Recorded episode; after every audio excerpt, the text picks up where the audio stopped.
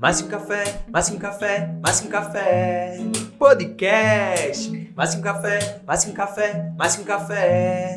Podcast. Mais um café, mais um café, mais um café. Podcast. Mais um café, mais um café, mais um café. Podcast. Sejam todos muito bem-vindos ao Mais que um Café Podcast. Mais um episódio, Rafa. Mais um episódio, eu estava refletindo aqui que eu preciso descobrir o que fazer enquanto você canta, porque eu não tenho Dança. para cantar, muito Dan- menos para dançar. Eu fico toda desconcertada aqui tentando me achar, entendeu? No- no- no- na situação. Não, só fa- Mas, Na próxima ela vai dançar, galera. Próximo, próximo Não. episódio. com certeza não. Mas vejam bem, né? Episódio novo, com um convidado, minha gente. Vocês não estão entendendo, não.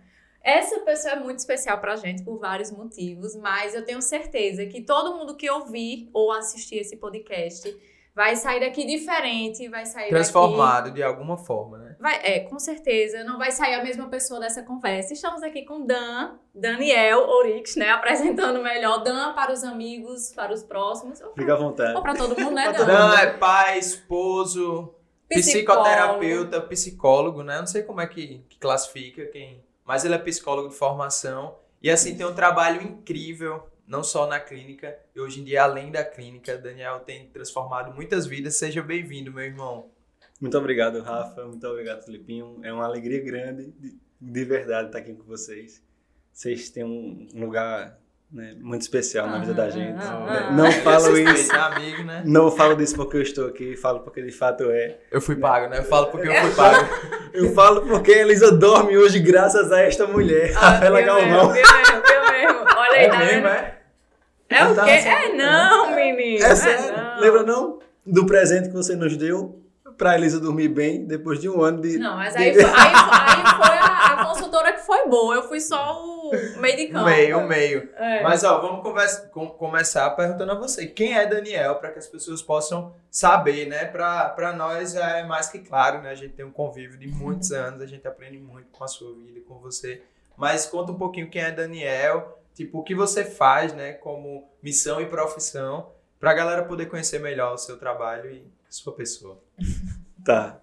Sobre quem é Daniel, eu acho que uma frase me resume bem. E é uma frase que tem a ver com uma coisa que Rafa disse pra mim há uns quatro anos, Ai, tô tenso. O que foi que eu disse? quando a gente tava lá, dei formação a vocês na fase de vocês por um tempo lá na comunidade. E algum tempo depois, Rafa chegou pra mim e disse assim: Dan, hoje, não sei se ela, se ela vai se lembrar disso, na, na frente do, do CE. Dan, hoje eu vejo que tu é tu. Lembro. Naquele tempo da formação, parecia que não era você. Né? Lembro. Lembra? E tem uma frase que eu tenho usado, inclusive a minha logo, eu, eu usei essa frase, que é in risus veritas, que é, numa tradução livre, significa a, a verdade manifestada pela alegria. né? Então, se eu pudesse dizer brevemente quem sou eu, eu sou isso. Eu sou alguém que tenta levar a verdade de uma forma sutil, leve, alegre.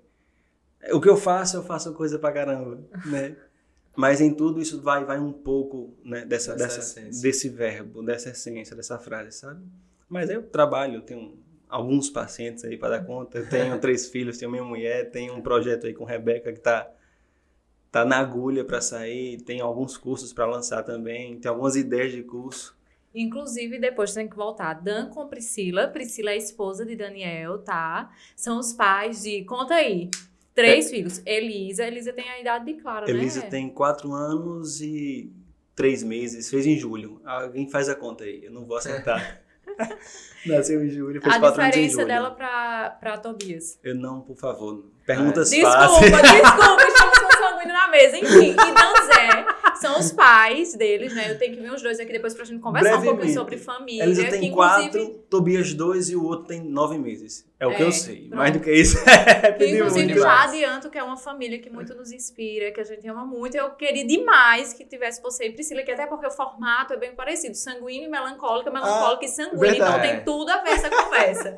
e numa outra oportunidade com Rebeca também, para falar né, sobre a mentoria. Mas a gente ainda vai chegar E nisso Dan, nessa conversa também. É, isso que você falou, de fato, é uma marca sua. Você é um cara que, que só de estarmos na presença a gente já sente isso, antes mesmo de você verbalizar e que isso nunca se perca.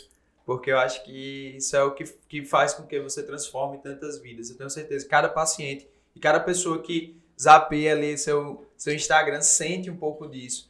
E, e eu acho que isso é o que o mundo tá faltando, né? E eu, pegando esse gancho, eu ia entrar na segunda pergunta aqui, depois de quem é Daniel. Mas antes eu quero falar aqui dos nossos patrocinadores, a DM Café, que tá porque eu quero comer. Aí eu tenho que justificar, tem que entendeu? falar antes, Eu tenho que. Justo, justo. Que é a DM Café, que tá aqui nos proporcionando esses episódios com muita alegria. É um dos melhores cafés que nós temos aqui na nossa cidade. E com novidades, né, Rafa? Sim, agora eles Conte têm aí. os macarrões pão de queijo, né? maravilhosos de Anitta, gente, por lá, né? Além de todas as outras delícias. É, tem mais essa Pode novidade e uma outra novidade que os nossos ouvintes, olha, vejam bem como vocês são especiais, tá vendo? Os nossos ouvintes têm 10% de desconto lá no DM Café usando o cupom MQC10. E aí? Como é o cupom? MQC10. Não tem erro, veja bem, 10% de desconto, estendendo aí a Black Friday para todo mundo. Então é isso. Deixa eu... Tô só Fala aí. Não, mas Dan, é, a gente, quer dizer, a gente não, né? Eu falo como se todo mundo conhecesse como a gente, né? Mas enfim, a gente acompanhou um pouquinho de todo o processo de Dan, não todo, mas boa parte de Dan na psicologia, né? E a gente vê e tem acompanhado de perto também o trabalho que você tem feito lindamente na internet, né? E a internet não é um lugar fácil, né? Eu acho que a internet é meio que um. Me corrija se eu estiver errada, mas meio que um potencializador de tudo que as pessoas têm de bom e de ruim também. E eu sinto muito isso nas suas caixinhas, né? As várias demandas e questões e dores das pessoas que chegam até lá, que eu acho que as caixinhas meio que viraram uma, uma terapia é, num modo Coletiva, né? rápido, é, prático para muita gente, né? E como é sair, né, de uma realidade clínica lá, olho a olho com as pessoas e experimentar essas demandas e essas dores, né, tão potencializadas e tão, não sei nem que palavra usar, mas enfim, tão urgentes também na internet, né? Qual, co- como foi essa transição? Na verdade, como tem sido, né? Porque eu acho que é tudo muito novo para esse novo cenário da psicologia. eu Não sei se eu posso falar assim, mas como é lidar com a internet, né? E com essas diferenças da clínica para a internet, enfim.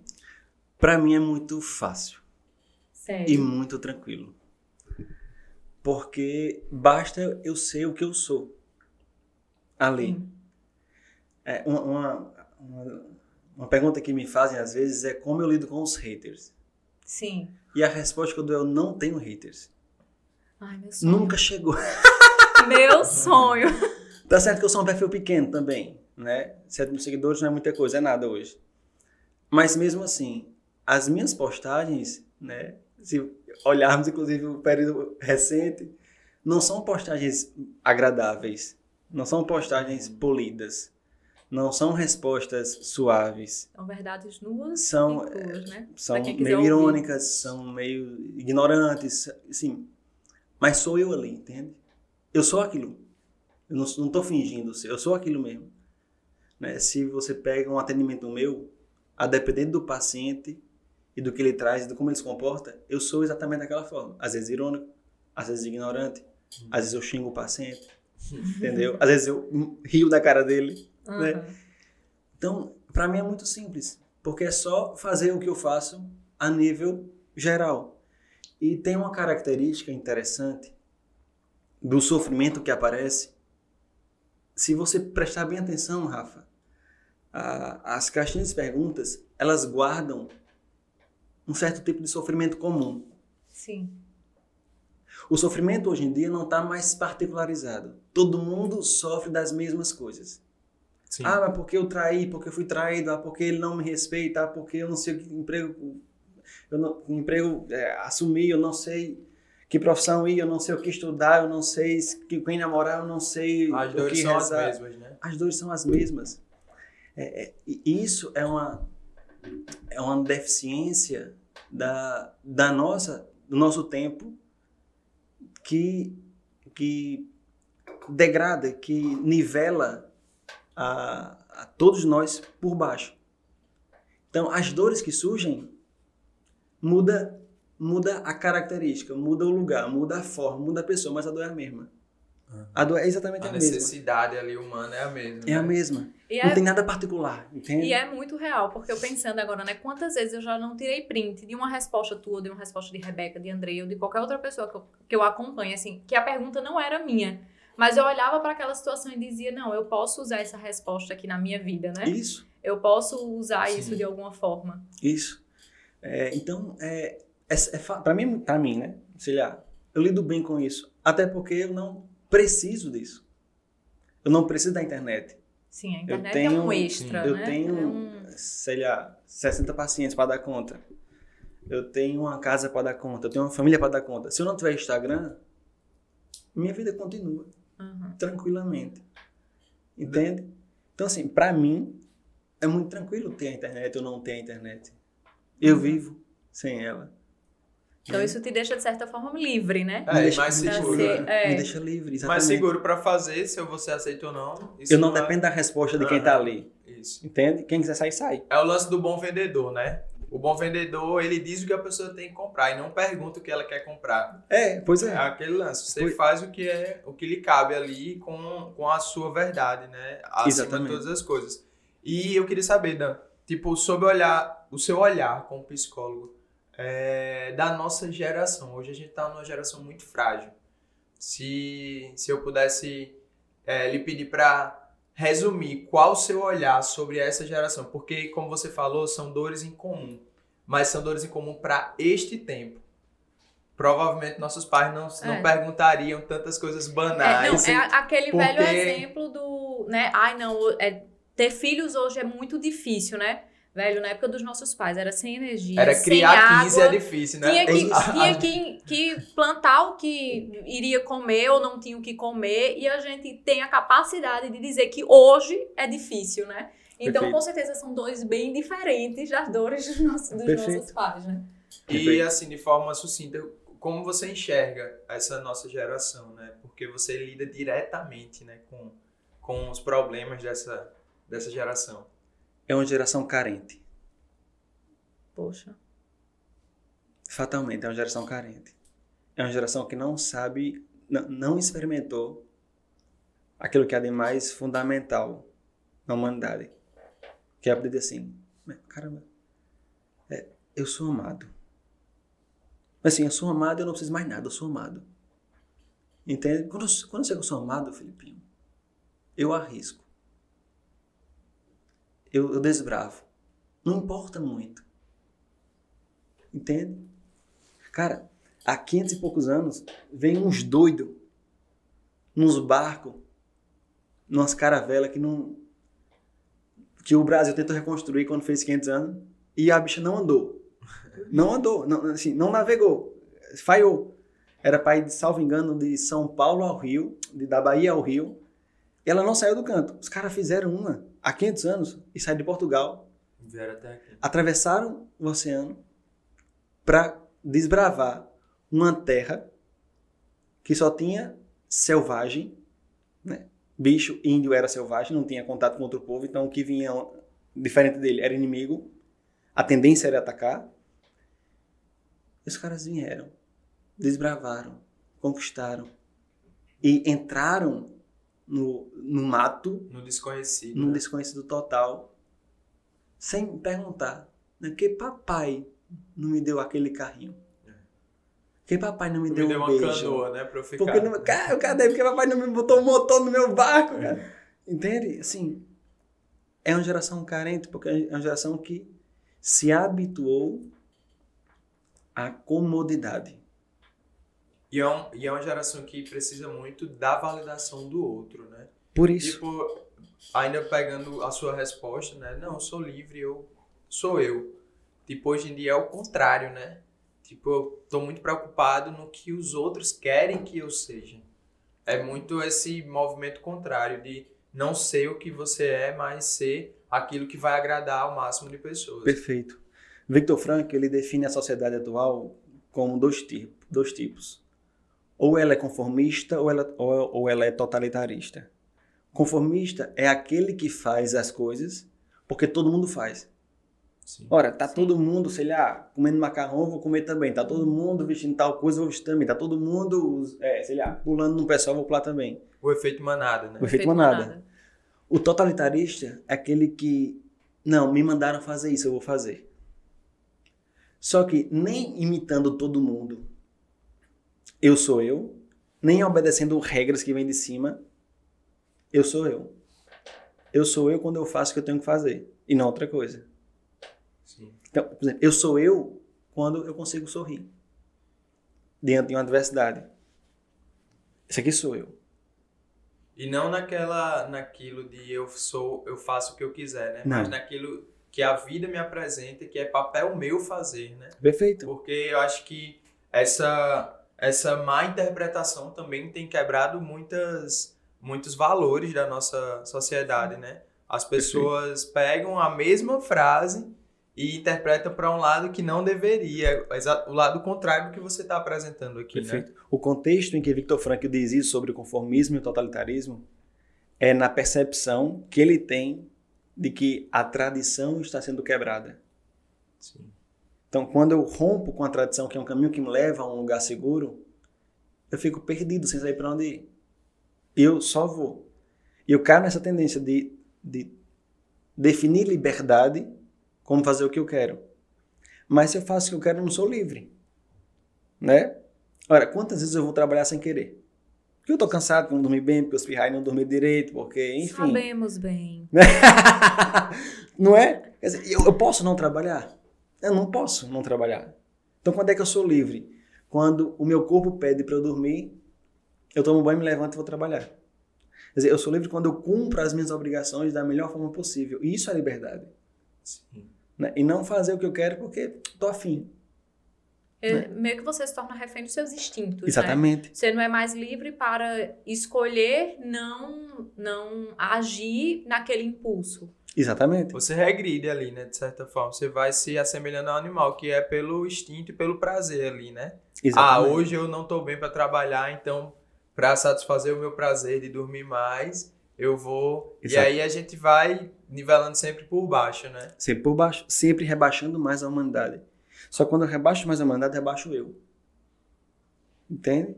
Quanto mais eu me rebaixo imitando a humanidade, mais eu me massifico, mais eu me animalizo. Mais aparece neurose, ansiedade, depressão, tristeza, vazio existencial, suicídio. Mais eu ganho dinheiro, É. É. né? Eu queria estar ganhando muito dinheiro, assim. É. Em 2014, eu estava no congresso de logoterapia lá na... Menino, o assunto é tão profundo que eu já tô tipo. Perdão, sou eu viajando aqui na maionese. Em voz alta. Em voz alta, total. Em 2014 eu estava na URGS, como eles falam, na UFRGS, Federal do Rio Grande do Sul, no Congresso Internacional de Logoterapia. E um logoterapeuta uruguaio, Alejandro Barbieri, ele disse: Pessoal, vejam bem, só tem logoterapeutas. Sim. Pessoal, a- a- vamos, vamos pensar aqui. Porque cada vez mais a logoterapia cresce. Cada vez mais isso é difundido. Cada vez mais ex- existem psicólogos e existem logoterapeutas. E cada vez mais tem paciente para a gente atender. E ele diz: estamos fazendo algo muito errado. Todo mundo ficou puto. Todo mundo ficou puto. Eu vibrei. Eu digo, é isso. É isso, porque veja, se eu, se eu ordeno pelo meu trabalho uma pessoa, sei lá, a Rafa vai lá no meu consultório, eu ordeno ela, ela está em crise, eu ordeno, e ela sabe o que fazer agora, e ela sabe o caminho que dá sentido a ela. Ela vai ressoar isso em você, nos E no filhos mínimo dela. das pessoas, né? Né? É isso, vai, vai ressoar. Aonde ela passa, ressoa. Uhum. E aonde ela ressoa, ela meio que livra as pessoas da terapia, a não ser em coisas muito pontuais e profundas. Não nessa massificação que a gente vê hoje na clínica. Sim. Uhum. Entende? Dizer, se a pessoa sai do meu consultório e ela não só não aprende a resolver as demandas próprias, como corrobora para que o outro não consiga resolver as suas, Uhum. dizer, ela só perdeu tempo. Eu fui uma espécie de charlatão com ela. Sim. Eu não fui um profissional decente. Era isso que ele dizia. E lá em 2014, as pessoas não concordavam com ele. Mas ele tá certo. A verdade, a verdade dói, né? Infelizmente Incomoda. não é todo mundo que, que tá preparado para ela. E dentro disso que tu falou, Dan, é, eu queria fazer duas perguntas em uma. Primeiro, quando foi que tu viu a necessidade de entrar na internet, né? Eu sei que não foi por efeito manada, nem por marketing, nem por nada desse tipo. É, de fato, deve ter é, algum, algum para quê por trás disso. E, ao mesmo tempo, quais os principais sintomas que você identifica na clínica e fora dela também, né? Tipo, o que mais aparece que você, como psicólogo, tem que que tá se reinventando, porque as dores são as mesmas, mas em formas diferentes, então você tem que dar o mesmo é, direcionamento, ordenar, né, aquela pessoa, mas de um de uma dinâmica diferente, como você falou, às vezes vai ser no grito, às vezes vai ser no riso. Perfeito. Então, quais são, quando foi que você percebeu a necessidade de entrar na internet e qual, quais são essas maiores demandas para você? Tá. Eu comecei de fato na internet quando eu voltei do curso de Ítalo, em fevereiro de 2019. Porque lá eu tive uma ideia do que era de fato a logoterapia. E se você for olhar os meus, as minhas postagens, minhas lives de 2019, são todas sobre logoterapia. Sim. Todas. Uma ou outra não era. Quase todas são. Para não dizer 100%, talvez duas, três não, não foram. O resto foi. As outras foram para justificar a logoterapia. Isso, isso. E, e lá eu tive dimensão de uma coisa que eu vi anteriormente, mas que quando eu, eu anunciava no meu logoterapeuta eu era rechaçado. Eu disse, não, né, fica, não, fala disso aqui não. Que é são, são duas coisas. De que para eu trabalhar bem a logoterapia, eu preciso levar muito em consideração Victor Frankl. E Victor Frankl foi um homem religioso. Se você castra isso, diminuindo a uma espiritualidade humana apenas, você não compreendeu a logoterapia. Nessa frase, Victor Frankl diz: A tradição não diz mais o que o homem deve fazer. A tradição dava sentido ao homem. Agora o homem vai cair ou num conformismo ou num, to- ou num totalitarismo.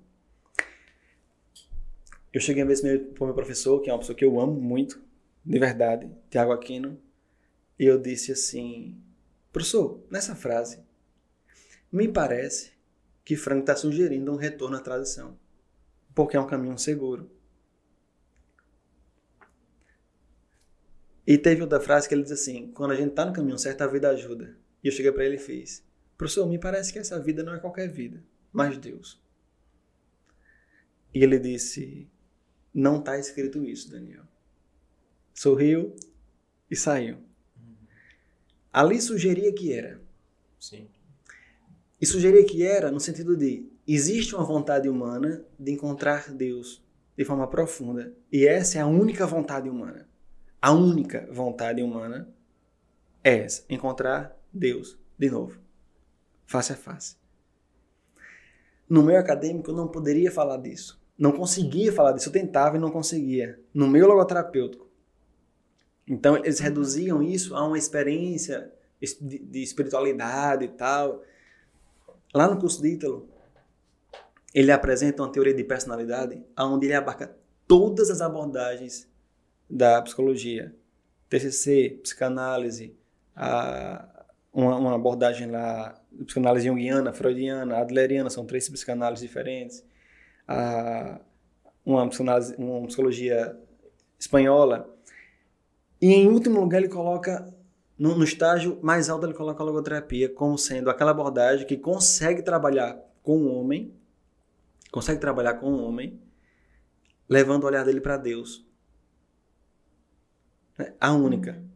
E ali eu entendi que aquilo que eu pensava sobre vontade e sobre o que Frank falava quando falava sobre a vida, sobre a tradição, aquilo estava correto. Então eu disse, bom, eu preciso falar disso. E foi aqui que eu entrei.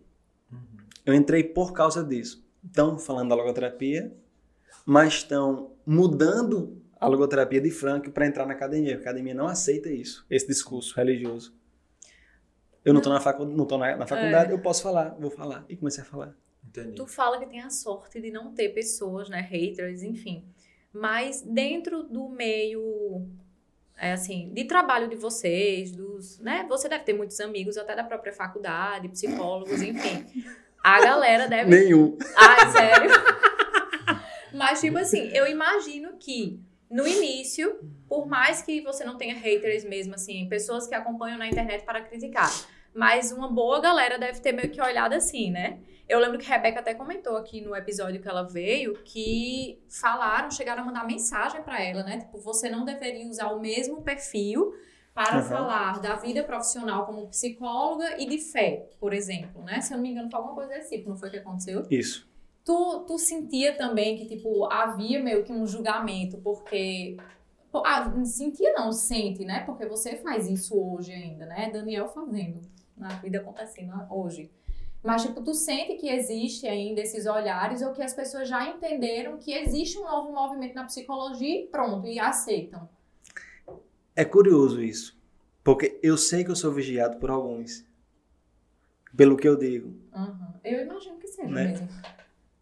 Mas de alguma forma eu sou muito respeitado.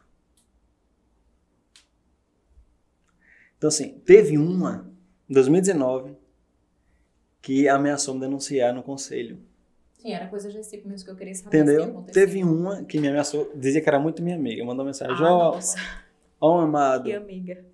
meu amado, eu gosto muito de você e tal, tal, mas você usa não é aprovado pelo conselho, eu vou lhe denunciar. Deixa eu vou lhe assim, eu vou lá, eu vou lá no conselho dizer que você está usando isso. Né? Eu vou lhe denunciar, ela disse. Eu respondi muito sutilmente. Eu digo, olha, não, não lhe devo satisfação. Pode ir, Se eu não vou e no conselho, vá lá e denuncie. Eu não vou. Aí ela respondeu de volta. Não, amado, me perdoe, não vou denunciar. Eu só falei, pela, preocupada com você e tal. Eu digo, não, tudo bem, vem aqui, toma um café que eu lhe explico o que eu tô fazendo e você aprende um pouquinho. Mas ela nunca foi. Eu sou Só teve essa. Pra mim, esse é o. Assim, não posso, né? Vai que essa pessoa tá assistindo, mas esse é o famoso, não sei se seria mais o passivo-agressivo. Olha, Ah. o que mais me mata é aquele povo manda mensagem. Rafa, eu gosto muito de você. Mas, Pois é. né? Mas. Mas, tchau. Isso, Mas isso é que guarda, quebra. isso É. guarda uma inveja que eles não percebem. Isso guarda uma inveja profunda. Entende? Essa pessoa ela tem inveja do meu trabalho. Uhum. Entende? Se eu olho para a vida dela, não vou expô-la aqui, não. Mas olho para a vida dela, a vida dela é uma fantasia. Ela dizia ser uma coisa que nunca foi na prática. Ela dizia, ser- ela dizia ser uma pessoa muito religiosa que nunca foi na prática. Uhum. E a vida dela mostra isso, cada vez mais mostra isso pelas circunstâncias da vida dela. Né? Quem tá aí ouvindo vai ficar curioso porque eu não vou falar dela. Não vou falar nenhum detalhe da vida É. dela. Mas mostra Gente, que depois não... a gente vai fazer um- um- uma postagem no Instagram, tá? Sigam lá, que aí a gente vai E eu revelar. mesmo. Só Boa. vai saber quem seguir, veja boa, bem. boa. É, E compartilhar. É, e usar o nosso cupom lá na DM. né? Então é inveja. De alguma forma, elas invejam porque vê que a, que a, a minha vida dá certo. Uhum. Ela é perfeita? Óbvio que não, mas ela dá certo. Entende? Eu não finjo ser o que eu não sou. Então, isso, isso causa uma certa inveja, uma certa raiva, Uhum. porque a coisa acontece. Bom, ela nunca foi no conselho. Eu continuo usando tudo que eu acho que devo usar. Entende? O que, o que casa um pouco com, com a segunda, em uma pergunta de de Filipinho, quando ele pergunta do manejo, do que aparece. Bem, é, uma frase de Frank que eu me peguei muito, né? Frank foi quem mais eu estudei na, na, na, na, na faculdade, ia dizer na escola, Sim. mas eh, não é- É, na na faculdade, na escola, né? né? Na escola Eu nunca estudei, era né? vagabundo. na, na faculdade, que ele diz, o, terapeuta precisa ser criativo. Se ele usa duas coisas com o mesmo paciente, ele é ruim pelo menos um. Porque é mesmo sintoma, mesmo, mesmo sofrimento, mesma angústia, mas são pessoas diferentes. Entende? E eu peguei isso pra mim. Pra manejar cada caso do meu jeito. Entende? Por isso que eu digo, para um eu mando se lascar, para outro eu, eu sorrio, pra- Aham, com outro eu choro, com outro eu abraço e Sim. entende? Então, o que é que aparece mais na clínica?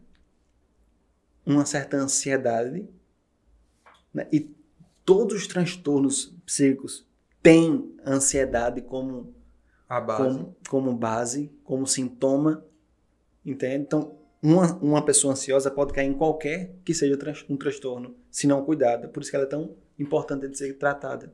Sim. Uma ansiedade e uma ausência de sentido, porque não se percebe aquilo que eu disse, amado por ninguém. Eu digo, me- às vezes eu pergunto para alguns pacientes, me diz uma situação na tua vida onde tu sabe que foi profundamente amado. E é sempre uma situação boba, onde alguém gostou de alguma coisa, fez algum bem por ela e mas não é aquela coisa que, que vai no, no fundo da alma e diz assim, cara, tu não precisa mais de nada. Entende? Tu não precisa mais de nada. É isso que sustenta.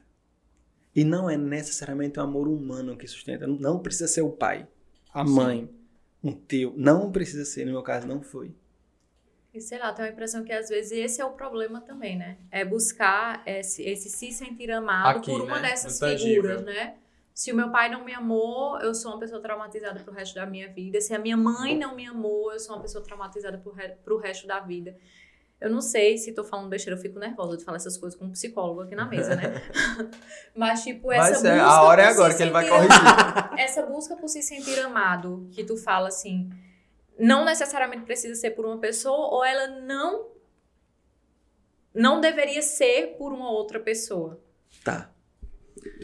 Deixa eu só, só abrir um parêntese aqui e ilustrar uma situação que eu vivi, que talvez responda parte da, da, da, da pergunta na prática e, e Dan vai, vai dizer Dan, o que ele por acha. favor, nos corrija. Se gente É. falar qualquer besteira Não, aqui, que por é favor. quando eu perdi meu pai, eu, eu senti muito essa ausência, porque de fato eu era amado por uma pessoa, senti essa segurança de ter alguém que estava ali me sustentando. E quando eu perdi, eu ainda naquele processo de não acreditar em Deus, estava na, na minha fase de transição, assim, para me abrir as coisas do alto. Eu acompanhei Rafa em um, em um encontro do AJC, que ela Vence no cansaço, né? que ela fazia, é, é, aquele lance do convencer mais do que contagiar, era Rafa, né?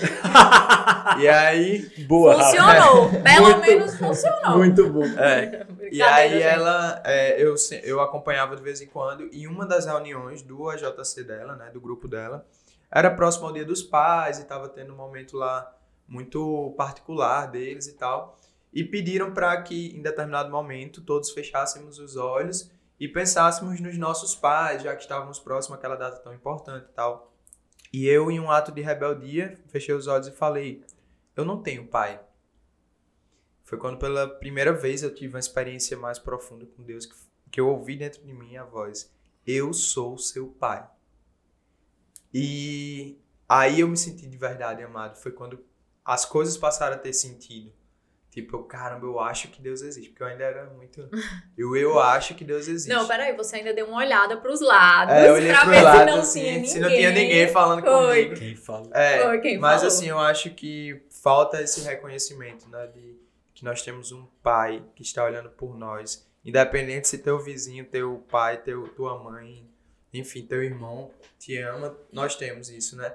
E aí era só para ilustrar mesmo, para deixar falar cientificamente também sobre. E também diga se isso ilustra ou não o que você queria Não, dizer. não. Aí, Daniel, não. A gente vai. vo- Você vai chegar lá. Você vai chegar lá. Veja. Só para comentar uma coisa aqui que o Filipinho disse, faz muito sentido. Tem uma corrente filosófica chamada Iluminismo. E ela nasce no intuito de melhorar, melhorar a ciência. Tudo que nós vemos hoje na ciência é fruto dessa corrente chamada Ilu- Iluminismo. O iluminismo deseja que a ciência seja toda comprovada. Então, nada que está fora da comprovação tangível, calculável, Sim. é ciência. E não só não é ciência, como é supérfluo. Tem que ser ignorado se você quer ser uma pessoa séria. Como é que eu calculo a capacidade de perdoar? Como eu calculo o amor? Como eu calculo o grau de liberdade? Como eu calculo a felicidade? Uhum. As coisas mais profundas são incalculáveis matematicamente, logaritmicamente. Então, o ilu- iluminismo faz da ciência um Deus. E por isso a perdição de, de, de hoje. Eu calculo o amor que meu pai me deu. E eu vou mensurando isso. Ele fez isso, isso, mas fez aquilo. É, E quando eu calculo, eu vejo que meu pai é imperfeito. sim. E eu volto para Rafa. E vai ter sentido a conclusão. Vocês vão entender, eu acho. Me diga uma coisa, Rafa. Você ama Clarinha? Claro, Muito ou pouco? muito. Muito.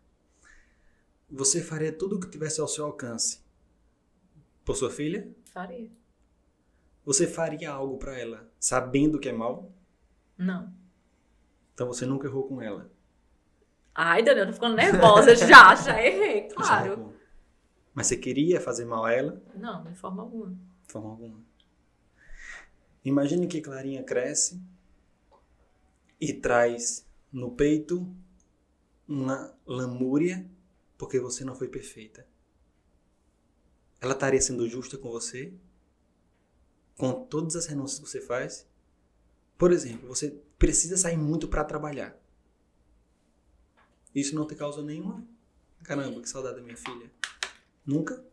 Todo, sempre, né? No Sempre. caso. Não, tô perguntando, não sei. Não, sempre. seu coração, sempre. Então, veja. Alguns podem dizer, não, é, tá errado porque tá saindo da dentro da filha. Mas essa saudade é muito mais sacrificial do que outras fiquem, ficam em casa reclamando da realidade. Entende? Quer dizer, É uma prova de amor maior, muitas vezes, né? nesse caso, muitas vezes é. Agora, claro, pode ler isso como um abandono. Porque conheci uma amiguinha lá que a mãe abandonou o trabalho Pra ficar com para ficar em casa. Nada a ver. Entende? Quer dizer, é justa a leitura que nós fazemos dos pais quando mais velhos tomamos uma consciência de que ele errou e julgá-lo porque ele errou. A verdade, e tem pai que é ruim? Tem, mas minoria. A maioria erra porque é humano, mas pensando sempre num bem. Ou porque foi mal interpretado. ou né? porque foi mal interpretado. Mas tá sempre pensando num bem. Em geral, os pais querem o bem dos filhos. Tem os que querem mal. Eu não sou romântico nesse sentido. Tem pai que não vale nada. Não é a regra. Entende? Então, cabe nós, no lugar de filho, né? Nós sendo a Clarinha, crescer e não olhar para nossos pais com um ar justiceiro. Aí você naquele dia. Pô, que bobagem. Pô, é teu pai, cara. Tua mãe. A maioria não sabe fazer, não sabe fazer essa, essa leitura. Não sabe fazer. Por quê? Porque a- o tempo, os nossos tempos hoje, diz que você é a preciosidade da vida do mundo. Sem você o mundo vai acabar, Sem né? você o mundo não existe. Mas tudo, rapaz, minha professora vê isso, meus amigos vê isso, meu pai não vê isso, porque não me deu 10 reais pra eu comprar um picolé. Entende? Pra comprar um celular novo. Pra né? comprar um celular novo. Hum. E aí você vai perdendo a capacidade de ver o amor acontecendo. E você se afasta e entra num buraco afetivo. E isso serve para todas as relações, né, Dan? Você está ilustrando o, a questão do pai, né, que é um, a- um dos maiores laços, né? A paternidade e a maternidade humana, eu acho que é o maior laço, né? Mas até diante de uma pessoa que é um amigo nosso, que às vezes comete um erro, a gente se sente muito no direito de não perdoar aquela pessoa ou de não fazer é, Se colocar É, no se lugar colocar- que eu não é. faria isso. É, tipo, você sempre tende, né? Infelizmente, todos nós tendemos a achar que estamos por cima da carne seca, como diz aqui, né? E, e cabe a nós é, julgar se tá certo ou errado aquela atitude e perdoar ou não. Mas se a gente partir desse ponto de vista, né? Desse ponto de partida, todos nós somos tão miseráveis quanto, né? Veja, veja que interessante. Tem um, tem um trecho da escritura que diz assim: Quem nunca errou, atire a primeira pedra. Pode pôr aqui cafezinho? Ah, cafezinho eu quero. DM, café. DM. Quem nunca errou, que atire a primeira pedra. Né? Mas veja. Se vamos, quiser, tem açúcar aqui, tá dando. Valeu. Também tomo com. Então, veja bem. Para eu atirar uma pedra, eu preciso fazer um certo julgamento. Eu preciso julgar que a pessoa está errada e merece a pedra. Para não atirar, eu também preciso fazer um julgamento. Sei lá, é, a pessoa errou, mas coitada, vamos perdoar. Né? O que é perdoar? Perdoar é doar um certo bem de forma perfeita. Esse prefixo pé quer dizer perfeição. Né? É dar àquela pessoa aquilo que falta nela, né? Entre, entre muitas aspas. Ainda não. Ainda não. É doar-me perfeitamente. Não necessariamente porque falta nela, mas porque é o que eu tenho e eu dou com perfeição. Sim. Entende? Pode ser que essa minha doação não complete ela, e não vai completar inteiramente. Uhum. Mas é doar-me com perfeição. Só que para eu doar-me, para eu me doar a alguém com perfeição, eu preciso também fazer um julgamento. Que a pessoa precisa da minha doação. Precisa do meu perdão. Quer dizer, você errou contra mim, Filipinho. E eu, benevolamente, vou lá e. Ô oh, meu amigo, eu te perdoo. Tá tudo bem. Uhum. Para alguém que ama, perdão não existe. Para alguém que ama, de verdade, perdão não existe. É aqui onde Cristo se torna uma controvérsia absurda. absurda. Porque é como se ele, né? Me perdoem, vou tentar me explicar bem. É, ah. Mas é como se ele nunca nos perdoasse. Porque não precisa. Porque ele está sempre, de alguma forma, ignorando o mal que eu faço. Ele só ele espera. é o perdão, né? Tipo, ele, ele, só espera. É o perdão, ele, ele, ele é o amor. Ele só espera que eu reconheça: caramba, eu errei contra ti e vá fazer o ato de reconciliação com ele. Mas é como se, ao errar contra ele, ele já tivesse perdoado previamente, porque ele ama. Então, quem ama não precisa perdoar. Então, se você erra contra mim, cara, tá, o que é que tem? Sim, o que é que tem? O, o, grau, o grau máximo de amor, e se eu sou humano, eu preciso buscar o grau máximo de amor, Diz a você, Filipinho, não importa se você erra contra mim. Importa que você está aqui. Errando ou acertando. Você está aqui perto de mim. E eu gosto de você. Eu amo você. E eu quero você perto de mim. Acabou. Não precisa mais nada. É isso que o Cristo faz com a gente. Eu quero você perto de mim. Mas eu errei. Tá, e daí? Volta, cara. Né? Lembra de mim quando tu é no paraíso. Mas tu tá comigo no paraíso. Entende? É isso que um paciente precisa. Daniel, eu errei. Tá, e daí? E daí? Uma chegou pra mim dizendo assim, Daniel, eu sou narcisista, eu deitado, tô nem aí. O que é que tem? É narcisista, eu gosto de tudo. Eu sou flamenguista, né, o cara? É, tá, tá Tudo faz, entendeu? Tanto faz se você tem um transtorno ou não.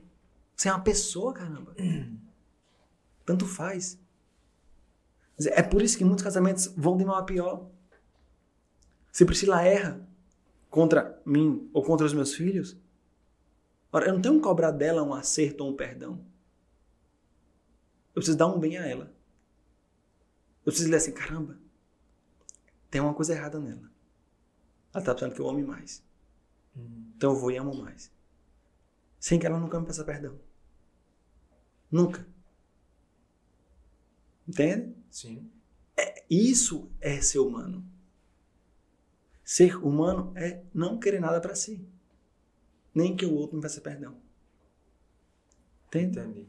Dan, e assim, né, primeiro que tá sendo uma aula, né? Eu ia dizer, eu tava vendo, eu avisei a vocês. E, é, pois que é, vocês sairiam diferentes daqui. Porque eu ouvi isso, é, é o movimento contrário a tudo que a gente vê hoje, né? É o tempo inteiro, é como se as pessoas estivessem o tempo inteiro em dívida com a gente. Essa questão do casamento mesmo, e não só do casamento, mas de relacionamentos, assim. Eu já cansei de ler na própria internet, de ouvir das pessoas, né? É, lamentações por questões tão pequenas e aquela. Eu não, eu não sei em que caixinha foi que eu li isso. Tipo assim, é, o meu marido não fala comigo há dois dias. Ah. Tu viu? Vi. Foi, foi em que Foi caixinha pra que eu mim. li isso? Foi pra Foi tu. hoje. Foi hoje. É, o meu marido não fala comigo há dois dias, né? Porque. é, não lembro exatamente. Eu não fui a algum Não lugar deixou, com a não deixou ele ir pro bar com os amigos. É, Pô, que é de uma chatice grande também, né? Foi chata pra cacete. Pô, que bicha chata da gota. Vai pra merda. Aí, tipo assim, a resposta é exatamente, provavelmente, o que a pessoa Só não porque ele esperava, tá preso né? na mesa ali, né? Não era, não era o que a na pessoa esperava, tipo, ah, não, vá lá, sabe? Tipo, ele tá magoado, não sei o que. Provavelmente a pessoa esperava o quê? Tipo, isso é um imaturo, né? Que besteira, você que tem que, né? Tipo, é muito diferente de tudo que a gente tá é, acostumado a ouvir, né? Do famoso, né? Casar pra ser feliz, né? E quando eu me sinto infeliz, quando né, eu tô tendo que perdoar o outro o tempo inteiro porque ele erra muito, eu vou lá e desfaço a- o negócio, né? Perfeito. É, eu avisei. É contrário mesmo. E é por isso que o mundo tá neurótico. Porque o, o, o que é uma neurose? É uma verdade mal vivida. Menina, vai anotar isso. Como é? Neurose é uma verdade mal vivida? A neurose é uma verdade Tu mal volta, vivida. menina, pra assistir o episódio. Neurose. Oxi. E é bom que dá mais view, né? É. Isso daqui é o título do, do Spotify. É. Neurose é uma verdade mal vivida. Entende? A neurose é uma verdade mal vivida. Quer dizer, eu pego uma coisa que tem verdade. Eu eu preciso ser amado pelo meu esposo, pela minha esposa, pelo meu pai. Sim. Transformo isso em tudo. Menos. Entende? Eu faço de uma, de uma verdade que é um pedaço da verdade total, transformo ela na verdade total. Eu neurotizo, porque eu tento encaixar a realidade nesse pedaço de verdade. Só que a realidade é maior do que aquilo. É muito maior do que aquilo. Sim. E aí eu adoeço, porque eu não consigo encaixar a realidade nisso. É. Entendeu? Isso, isso, Ah, esse movimento forte é um movimento muito presente na nossa sociedade atual, até no próprio marketing, né? O cara vai falar de um político que roubou a vida inteira, aí não, mas aquele cara ali, ele é um exemplo em calçamento de rua. A campanha dele todinha é um exemplo em calçamento de rua. E a gente, a gente vê e a gente isso. compra isso toda hora, né? Eu- Isso é incrível. Eu sou publicitária, fiz uma, paguei uma cadeira de marketing político, né? E é isso que a gente aprende a fazer, entendeu? Você vai pegar uma vírgula da história que é verdade e você vai transformar Mentindo essa não dá. É. Mentindo não dá. E você depende. vai transformar essa pessoa naquela Não, mas assim, na teoria, né? Na teoria ali, que é Pra defendida, eles é isso, você não tá mentindo, você tá é a, a- a neurose, né? Pegando é uma uma, fa... é. vivendo de forma totalmente errada a verdade. É porque tem um livro que eu comecei a ler e que embaralhou meu juízo, Conta aí qual é pra que eu, embaralhar o que eu eu costumo assim, pensar duas vezes se eu vou dizer se é mentira ou verdade a coisa. Sim. Que é de Santo Agostinho. O título é Sobre a Mentira. E, e ele vai trazendo inúmeros exemplos de que parece mentira e não é. E inúmeros exemplos de que parece verdade e é mentira. Nossa. E você assim, banana. Entendeu? Dizer, O que é uma verdade? Uma verdade é algo que promova um bem profundo na alma de quem recebe. Aquela verdade. Eu vou ter que voltar pra assistir mesmo, porque eu já queria anotar Entende? isso. Só que quem dá esse crivo não é a própria verdade. A verdade é um certo, é um, é um certo servo de algo ainda maior. Então, se eu uso a verdade pela verdade para ser verdadeiro e não mentir, eu vou estar mentindo em muitos momentos sem perceber. Eu vou ser um justiceiro. Se a caridade não conduz à verdade, a verdade não é sempre verdade. Embora, factualmente, os fatos sejam verdade. Vou ter que voltar também. Paulo VI. Tem judeus aí? Tem não. Dizem, ele mentiu. Mas é justificada a mentira. Não, ele não mentiu. não é curioso isso? Bastante. É curioso. Quer dizer, a gente lê isso porque a gente lê literalmente a coisa. Sim. E não lê o que de fato está sendo vivido. Por trás, né, daquilo. Veja, qual é o ato mais caridoso? Qual é o ato mais caridoso? É ele dizer: É, é o sincericídio dizer, sim, exército nazista, tem judeus aqui. Para eles entrarem e matar todos só porque são judeus? Eu assim, não, não tem judeu aqui, não tem. Não precisa, não precisa entrar porque não tem judeu aqui. Aonde tem mais caridade? Sim. A verdade acompanha a caridade. Entende? Então, se eu olho fa factualmente, vou dizer, o Papa mentiu. Mas se eu olho a caridade e o bem trás, né, que ele manifestou, ele foi profundamente verdadeiro. Ele estava respondendo, ele estava respondendo, aqui não tem ninguém que você possa matar. Uhum. Porque a pergunta era, quantos tem aí que eu posso matar porque é judeu? É, E ele disse, nenhum. Só a caridade lê isso aqui. sim. Entende? A verdade pura e simples não consegue ler. Então a gente acaba mentindo no dia a dia porque não é caridoso. Falta caridade. E Entende? infelizmente é muito comum, né? Em tudo que. Em todos os movimentos humanos da, da nossa atual geração, né? Raros são os que não são, e esses se destacam e levam muita pedrada, né? É comum isso, Sim. porque é, você sabe, a internet não está preparada para muita. é, é, até tem um- uma frase né, que usam muito, né? Eu, vou, eu ia falar sobre tal coisa, mas você não está preparado para isso. Isso. E é meio que, que exatamente o que nós, estamos nós estamos vivendo diante da verdade, né? Sim. Verdade no qual nós estamos nos referindo, né? Que acompanha Sim. a caridade, esperança, a, a fé, né? Que vem, que vem dessa base. E, e, e, infelizmente nossa geração não, não acompanha isso. E muitas vezes por falta de ferramentas, né, Dan? E você hoje em dia é, é, consegue pegar essas ferramentas, né? E distribuir elas de acordo com, com a próxima jogada do, do, do tabuleiro da vida que, que, que vai lhe apresentando. E dentro dessas ferramentas tem os temperamentos. Que eu queria que você pudesse falar um pouco, que eu acho que você é uma das pessoas que eu conheço que mais dominam é- é essa temática. Você, Rebeca, Andrei, é, são pessoas que, que de fato é, eu tenho segurança em deixar falar, porque se, se fosse outros que, que falam sobre temperamentos relativizando muitas coisas, se perdem no caminho, né? E eu queria que você apresentasse um pouco dessa ferramenta, porque eu acho que isso é um meio da gente chegar nessa verdade, sabe? Às vezes, por, como você citou o exemplo do pai, né? Que como a gente olha para os nossos pais, né? Para as circunstâncias que, do entorno, por não saber qual a forma dele de amar, né? Às vezes, o nosso pai não não precisa ser afetivo para amar muito mais do que um que seja afetivo, né? Perfeito. E... O que foi, Rafa? Peraí, agora já é. nada. Não, mas continua aqui. Não, Glaubinho, gente, só pra vocês entenderem, aqui- a produção tá aqui fora. Só aqui eu Algum vou dizer da problema aí? produção, Chegou comida Não. da DM? Chegou não? Ah, olhar o meu WhatsApp, é? Beleza. Como ser discreto. Não temos ninguém discreto aqui, né? Eu gosto disso. Baixar um pouco o braço do meu microfone. Pronto, beleza. Foi- Agora tá melhor aí? Pronto. Primeiro de luz. É, como ser discreto. Quem né? sabe faz ao vivo, tem boquinha não, é isso mesmo. É. Mas voltando a isso, Dan, eu queria que você falasse um pouco sobre os quatro temperamentos, bem superficialmente. É claro que a gente não tem como aprofundar neste, neste assunto, que é um assunto sem fim.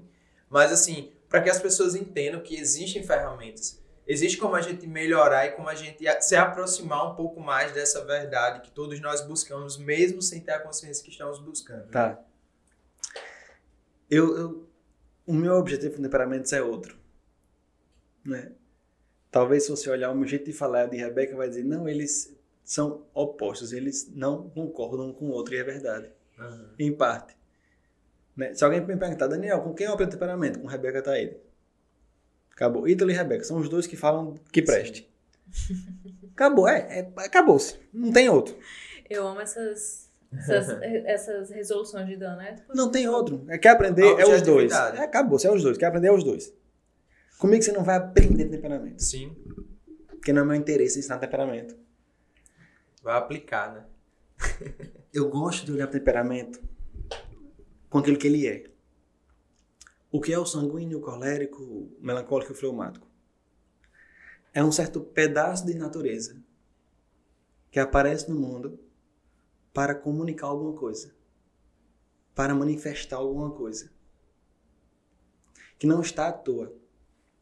E que se você, se você for olhar, essas quatro coisas, elas são a matéria-prima de toda a obra criada.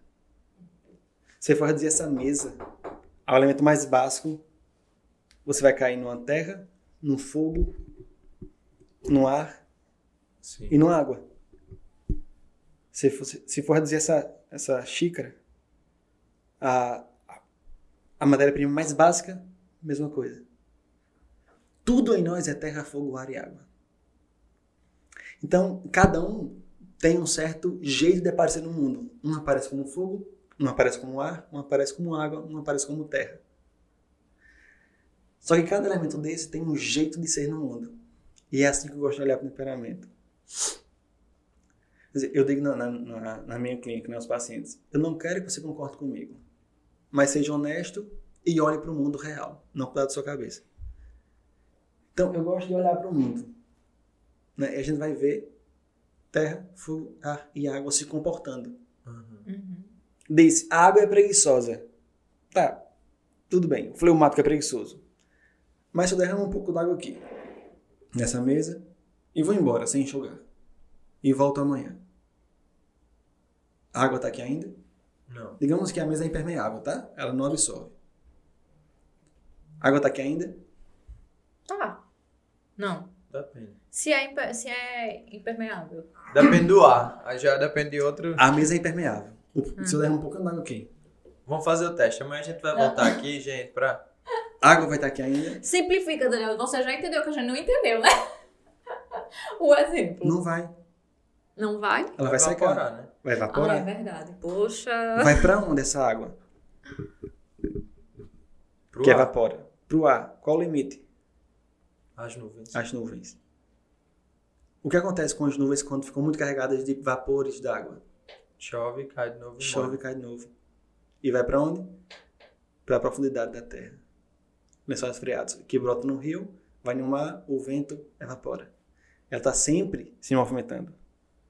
Acontece que a gente não vê. Que a gente tende a dizer, fleumático é preguiçoso. Tá, tem sua razão de, de dizer, mas assim.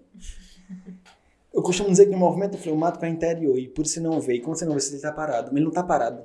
Ele está agindo Internamente. internamente. Ele está sempre agindo. Então, eu gosto de olhar para o temperamento como um movimento da alma, não como um movimento do corpo. Como é que o ar se comporta? Veja, se a gente desliga o ar-condicionado daqui, o ar se acaba? Não. Não. Ele está aqui. Ele está envolvendo a gente. Ele está cuidando da gente. Ele está permitindo que a gente respire. Está permitindo que eu fale. Sem ar. é, Se o vácuo está aqui presente, por mais que eu fale, balbucie alguma palavra, você não escuta. Sim. É o ar quem conduz. O ar é esse condutor que une as pessoas através da fala. Entende? Que permite que eu me comunique, que eu diga, me ajuda. Que eu diga, estou sofrendo. Sim. Que eu digo, eu te amo. Dizer, sem o ar, isso- sem o ar, o eu te amo seria impossível. Sem o ar, não existiria voz. Entende? Sem a terra, a gente cairia para sempre. Ou morreria afogado. Sem a terra não tem vida. Tudo brota da terra. Tudo. Deus fez o mar, fez as terras, fez os bichos da terra, fez as plantas da terra, fez o homem da terra. Sem a terra, nada existiria.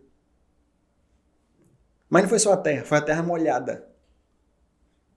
Mas não foi a terra molhada, foi a terra molhada com um bafo aquecido. Um sopro aquecido. Entende? Eu costumo dizer que o homem foi criado e nele havia o equilíbrio dos temperamentos. Porque ele era perfeito. Ele era feito de forma plena.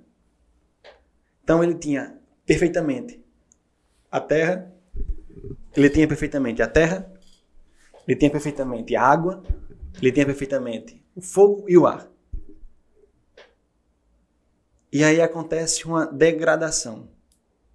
Ele quer ser algo que ele não é. Deus e Senhor de todas as coisas. Nessa hora há uma ruptura na alma dele e ele se biparte. É como se nessa hora ele ficasse um quarto do que ele era. Ah, entendi agora. Então, tô... Não, não ria. Não, é porque é profundo. Epifania, eu, nu- eu, não, eu nunca tinha visto nem imaginado isso. Então, tu acredita que o homem, até cometer o pecado, enquanto era perfeito, é, ele tinha nele todos os temperamentos. É Sim, isso? Em equilíbrio e harmonia. Ai, Como parte da natureza, né? Como, Como era, parte da natureza. E só o homem tinha os quatro. Você deveria ter interesse em ensinar temperamentos, porque eu amei ouvir temperamentos de você. Entende? Muito massa, né? Essa é, a gente chama isso de filosofia simbólica. Quer dizer, não- eu não estou interessado no dado concreto da realidade, mas na profundidade do ser. Sim. Né? Porque disse, porque disse de Jesus que ele não tem temperamento. Porque ele era Ah, perfeito. porque ele é perfeito. Ele é feito perfeitamente, feito é, plenamente. Porque disse de Maria de que ela não tem temperamento, porque ela não, não conheceu o pecado. Não conhecendo o pecado, não conhece a degradação humana. Não houve desordem, né? Não houve desordem. E veja que bonito. Se eu me bipartir porque eu sou soberbo, quero ser Deus, e virei um ar, eu tenho duas coisas. Primeiro que eu tenho um arco de possibilidades. Porque eu posso ser um ar quase água, certo? Eu posso, eu posso ser um ar quase água. O botijão de gás é ar, correto? Hum. Né? É ou não? É ar, botijão de gás de cozinha. Sim. Lá dentro é Não, água? Lá dentro. Lá dentro é ar? Do Não, é do líquido, João? né? Lá dentro é líquido. Ah, é? É. Ai, meu gente, tô passando só vergonha aqui nessas coisas. Acabou de perguntar. Você não pergunta mais nada aqui, você só fala. Só você começar perguntando. Lá dentro é líquido. Mas por que é líquido? Porque eu comprimo de tal forma o ar que ele vira líquido. Eu abro, ele escapa como um ar. Então, o ar, se eu comprimo muito, ele tem um comportamento de líquido. Ele pode ter um comportamento de líquido. Sim. Se eu vou para o outro extremo, no, outro extremo, no arco de possibilidade, o ar pode ser tão quente que te queima sem ter fogo nenhum. Sim. Fica com um secador de cabelo na cara, Vai pra Patos. no máximo. Vai pra Patos. Vai pra Patos. Pior, vai pra Piancó, Teresina, Seguidores de Teresina, Patos é. aí, ó. os Seguidores de Teresina. né? Um Não, abraço. Oxe, eu não... Se quiserem gelo, não Inclusive- chega. Inclusive, eu amo trabalhar em Patos. Umas que me chamam de lá, só que é quente. É quente, Tá. entende? Quer dizer, e Tô queima. mentindo? Queima Não. mesmo. Então pronto. É, Queima, queima mesmo. O ar quente queima. Ah. Causa queimadura, depende do, do, do calor, de primeiro grau, segundo grau na sua pele, se você não se cuidar. Não, uma vez eu fui trabalhar em Patos, aí eu fui com uma sandália que ela era de vinil. Tu acredita que estava tão quente, mas tão quente, que dilatou a sandália. Eu tive que comprar outra. Meu pé era tipo um estilo tamanco, tá ligado? Passou direto, minha gente. Dilatou. Sensacional, muito bom. É isso outra. mesmo, entende? Então, veja, me dá essa possibilidade.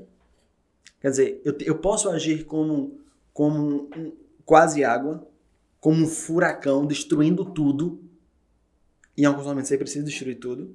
Sim. Se alguém fere minha família, vai vir um furacão, Aham. né? Se alguém fere minha família, vai- vir um furacão.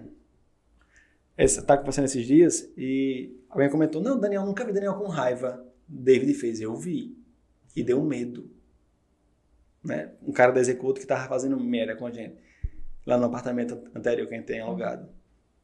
Deu medo. Assim, eu tava pensando que ele ia bater no cara. Por quê? Porque eu tava protegendo minha família. Sim. Então, então a maturidade vem de manipular o temperamento de forma que eu preciso ser um furacão quando eu tenho que ser um furacão, ser um ar que queima, ser uma brisa leve, ser um vapor d'água, ser, ser quase um vapor d'água. Então eu tenho esse arco de possibilidades. Mesmo assim, sendo um arco de possibilidades, eu estou incompleto sozinho. Porque o ar sozinho é o quê? É nada. Sim. Eu preciso se relacionar com outros Eu, elementos. preci eu preciso do resto. E aí entra, eu preciso de, de, de, de Rafa, que é terra. Eu preciso de Ronaldinho, que é, que é fogo. Eu preciso de Nixon, que é água. Eu preciso de relação para eu ser inteiro. Sim. Para que eu me una, eu me una à perfeição eu preciso dos demais. Então, como é que eu gosto de, de olhar para temperamentos? Como Capitão Planeta, né? Como Capitão Planeta. E veja, interessante. É? Terra, fogo, ar e água é o quinto elemento. Coração. Coração. É sério? planeta? Era um desenho, tu não... Isso é outra- Não, é do meu ação. tempo. É interessante. Terra, fogo, água, coração. É isso mesmo. Se eu uno as quatro, eu ganho um coração de carne que dá vida e que age no mundo em benefício dos outros, não de mim mesmo. Sim. Isso é bonito. Então, como é que eu gosto de tratar o temperamento? Não falo em nada. Olha para o mundo e vê como o ar se comporta na natureza, como o fogo se comporta na natureza, como a água e como a terra se comportam na natureza. A terra, a terra é dura, a terra é seca. Depende. Depende. Quando eu estava lá nos lençóis maranhenses, maranhenses, andando nas dunas, era um esforço danado subir aquela duna, porque o pé afundava. Sim. E o buraco feito naquela terra não ficava. Eu travo o pé, ele. Aham. De noite, eu só posso fazer a travessia nos lençóis se eu tiver um guia, porque de noite as dunas mudam de lugar. Se conformam com o vento. E elas mudam os formatos. Eu sozinho me perco, sem um guia. Quer dizer, a terra pode ser extremamente maleável. Sim. Não precisa ser rígida. Agora pode também, como uma caverna. Então, é assim que eu gosto de ver, sabe, Felipe, os temperamentos. Porque Aham. eu ganho um olho. E o que eu mais gosto do temperamento é a dúvida. Felipe é sanguíneo ou colérico? Ai, nunca resolvi essa questão. Entende? O que eu, eu, eu acho a dúvida bonita. Eu nunca então isso é péssimo, porque eu nunca tive essa dúvida. Desde que eu ouvi falar dos temperamentos, que eu olhei e bati melancólica, assim, não tem uma vírgula do melancólico que. Perfeito. Mas é bom você ter dúvida no outro. Por quê? Porque para você descobrir o outro, tu vai ter que gastar tempo olhando para o outro. Sim. E não olhando para o movimento externo do braço, Sim. mas olhando para o olho que guarda a alma e que revela os movimentos interiores. Uma paciente minha que jura que é fleumática, embora seja sanguínea, disse: Eu sou que nem aquele texto. Eu ficava sentado quando criança, tranquila, vendo todo mundo brincar. E eu tranquilo ali, não queria brincar. E eu dizia, é, por dentro falando mal de todo mundo. e ela começou a rir. Quer dizer, ela estava sentada, tranquila, ela tinha vergonha de brincar. Mas ela estava criticando todo mundo, estava brincando. Aham. Mas ela estava falando, só não estava Uhum. expondo. Sim. É assim que eu gosto de olhar para o temperamento. Então, assim, olha no olho, vai tentando descobrir, caramba, que legal como ele é. Para isso, isso, isso. Esquece a característica. Isso. Lembra mais água, terra, ar ou fogo. O fogo tem isso que o Filipinho faz? O ar tem, a terra tem. Planta aí- faz isso, né? Né? Planta faz isso? pois é. Tu sabe o que é de- do. Big Brother aqui. Que um cara dançou, tu viu isso? Ainda bem, tá vendo? Daniel não perde tempo vendo essa Eu não tenho TV em casa. Ai, mesmo, né? Tenho não. Verdade. Eu Esqueci abri mão disso faz quatro anos. Dan, e essa tua observação é interessante porque hoje está se perdendo esse olhar para o outro, né? Para que a gente perceba no outro algo, é, que a gente aprenda, esteja aberto. Porque às vezes a pessoa do outro lado está contando um problema dela, mas você está por dentro já se comparando aquele problema, dizendo, "Ah, se fosse eu, faria tal coisa. Então já não Pois está é. olhando mais para o outro, né? Exatamente. E, e, e dentro disso eu queria te perguntar, você que vive diretamente com esses conflitos humanos, né, interiores, é, o que você acha que é indispensável para que a gente dê um passo dentro da maturidade humana? É, do o que é que está faltando do crescimento humano? O que é que está faltando nessa na nossa geração atual? Será que é esse olhar ou, você consegue ver além disso? Porque assim, é uma coisa que de certa forma me aflige, eu me pego muitas vezes nisso, né? De ter um amigo contando uma história e eu tô lá do outro lado, preocupado com a coisa minha, e eu sei que ele precisa que eu preste atenção naquilo, nem que seja só para ouvir Perfeito. mas eu não tô ali. E, e eu não sei se esse é um dos maiores problemas, pelo menos em mim, muitas vezes é. Mas queria saber de você, o que é que você acha que falta pra gente dar esse passo para a maturidade humana do ponto de vista psicológico, né, e científico, baseado no que você estuda e vive diariamente. Um negócio chamado contemplação amorosa. Posso fazer um, uma breve experiência? Pode? Não. Vai me fazer chorar? Não. sou desse não, eu sou, eu sou meio seco. Fazer chorar em Andrei e Rebeca. não. Não, não pode. Não quero esses experimentos. Posso ter experiência? Pode. A gente corta qualquer coisa. Mentira, que não tem cortes. Olha pra tua esposa no olho. Parada em silêncio. Daniel, eu sou melancólica, eu não sei olhar no olho. Tu Olha sabe pra disso, ele né? no olho. Peraí, calma, vai. Não consigo. Sobrancelha na moda. Não, no olho. Ah, não. Ou Você é errado aí, tá vendo? Que é, Dan? Fala! Para. Nele. Sua Para. esposa é ele.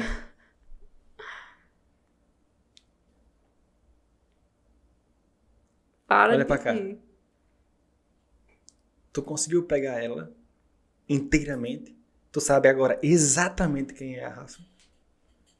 Não. É impossível, né? É isso. Quanto mais a gente olha pra alguém, duas coisas acontecem. Tô falando deixa eu olhar no olho. Sim. A gente se apaixona mais pela pessoa. A gente ama mais a pessoa. De alguma forma aparece no nosso peito um desejo maior, que parece quase carnal. Assim, é, entendam, quando eu falo carnal não é sexual. Sim. É carnal. Assim, a minha carne meio que se mexe. E aparece um certo desejo de abraçar, de cheirar, de cuidar, de botar no colo, sei lá, de defender. E a segunda coisa, ainda falta. Não peguei tudo. O nome disso é contemplação amorosa. Contemplação amorosa é contemplar algo que eu não sei, não sei exatamente o que é. E que eu não quero que seja nada daquilo que ela não é. Então, se eu estou diante de você, Felipinho, querendo que você seja outra coisa, eu não estou diante de você. Eu estou diante de um conjunto de características Sim. que não é você. É, é a su- a sua parte mais superficial e mais marginal.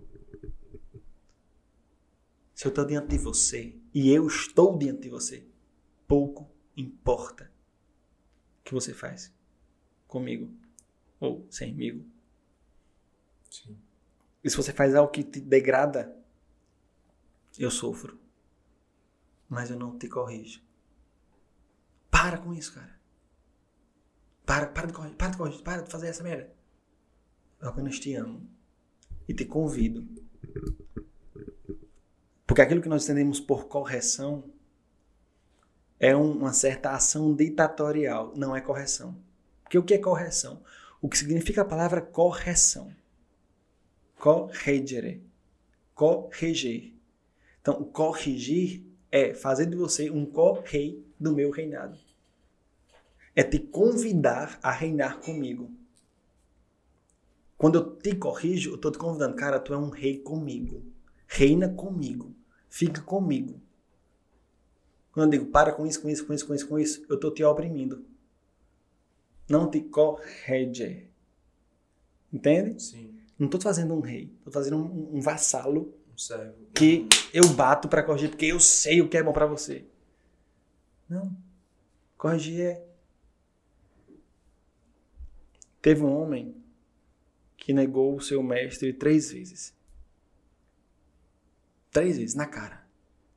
Depois de proferir palavras belíssimas. Esse mestre morreu e um certo dia voltou à vida. Quando volta à vida, esse que negou está pescando, vê de longe o mestre e, sem saber nadar, pula no mar e sai, se debatendo até chegar na areia. Cansado, exausto. Se senta do lado dele e ouve um: Tu me amas com amor perfeito? E ele responde: Eu te amo como um amigo. Na terceira vez, o mestre, entendendo a imperfeição do amor do servo, diz: Tu me amas com amor de amigo e não aquele perfeito que tu achava que tinha? Ele se entristece porque ele toma conhecimento da imperfeição do amor dele para o mestre. Ele diz: Tu sabes tudo. Eu te amo com amor de amigo. E o que é que aquele mestre faz? Apacenta as minhas, cuida das minhas ovelhas. Isso é correção. Ele deu o trono mais importante da história da humanidade. Ainda hoje, ainda hoje, a luta política é pelo trono da igreja. Sim. Se o Papa diz A, o mundo reage. Se o Papa diz C, o mundo reage. Se o Papa não diz nada, o mundo reage. É o cargo mais poderoso desde todo o tempo. Quem ganhou esse cargo primeiro? Quem mais o traiu. Isso é contemplação amorosa. Veja, ele não quis, ele não quis que Pedro mudasse para amar Pedro. Ele só amou e deu deu aquilo que havia de mais caro para ele a Pedro. Como é que Pedro morre? Pedro fugindo de Roma, que estava sendo queimada. Jesus entra. Pedro reconhece. Tá fazendo o que aqui, mestre? Não, tô indo morrer lá de novo. Por você. Por você. Não cobrou dele nada. Eita, não, agora é minha hora. Voltando à pergunta, que eu acho que as pessoas nem lembram. o que falta? Falta essa contemplação amorosa. Porque numa conversa, a gente chega, caramba, eu peguei duas ondas ali muito bacana. Aí, rapaz, semana passada meu carro quebrou. Rapaz, foi meu, meu filho. Não tem continuidade. São frases cortadas. Porque não há a capacidade de contemplar o outro amorosamente e se interessar pelo outro. Porque quando eu amo o outro, eu amo o que ele ama. Dizer, se eu amo a, a Rafa, eu vou olhar para ela assim, me conta. Vai, fala, fala de tudo. Ela vai dizer, eu, eu fui ali quebrei minha unha, mas foi uma dor gigantesca. Eu digo, caramba, velho, sério tu quebrou tua unha? Caramba, tu fez as fotos com a unha quebrada. Entende? Ah, não, é por favor. Não, Rafa, quebrou a unha, vai sofrer? Entende assim? Pô, é, é o trabalho dela, ela precisa da unha inteira pra Ah. trabalhar bem. Vai sair na foto minha quebrada. Isso de fato é uma. Que merda, quebrou a Um unha. conflito, né? Entende? Quer dizer, não há o menor surpresa quando eu digo, caramba, que, quebrou tua unha. Que droga, cara. Assim, tu resolveu como? Tu comprasse um gel, tu botasse um na farmácia em cima, ah, como foi que tu fez? Quebrou o resto, ficou tudo igual. É, entendeu assim? Mas tem uma, entende que tem uma continuidade? Sim. Sim. Aham. Tem Falta um interesse, né? Tem um interesse.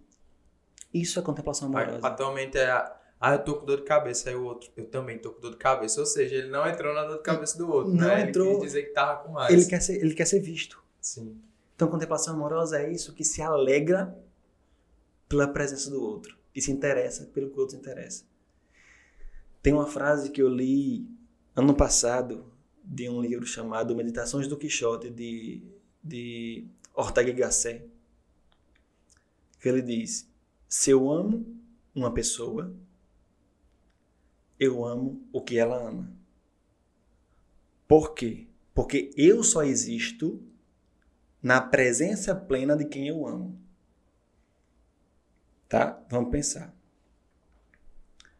Você é mais completo ou menos completo com Rafa na sua vida?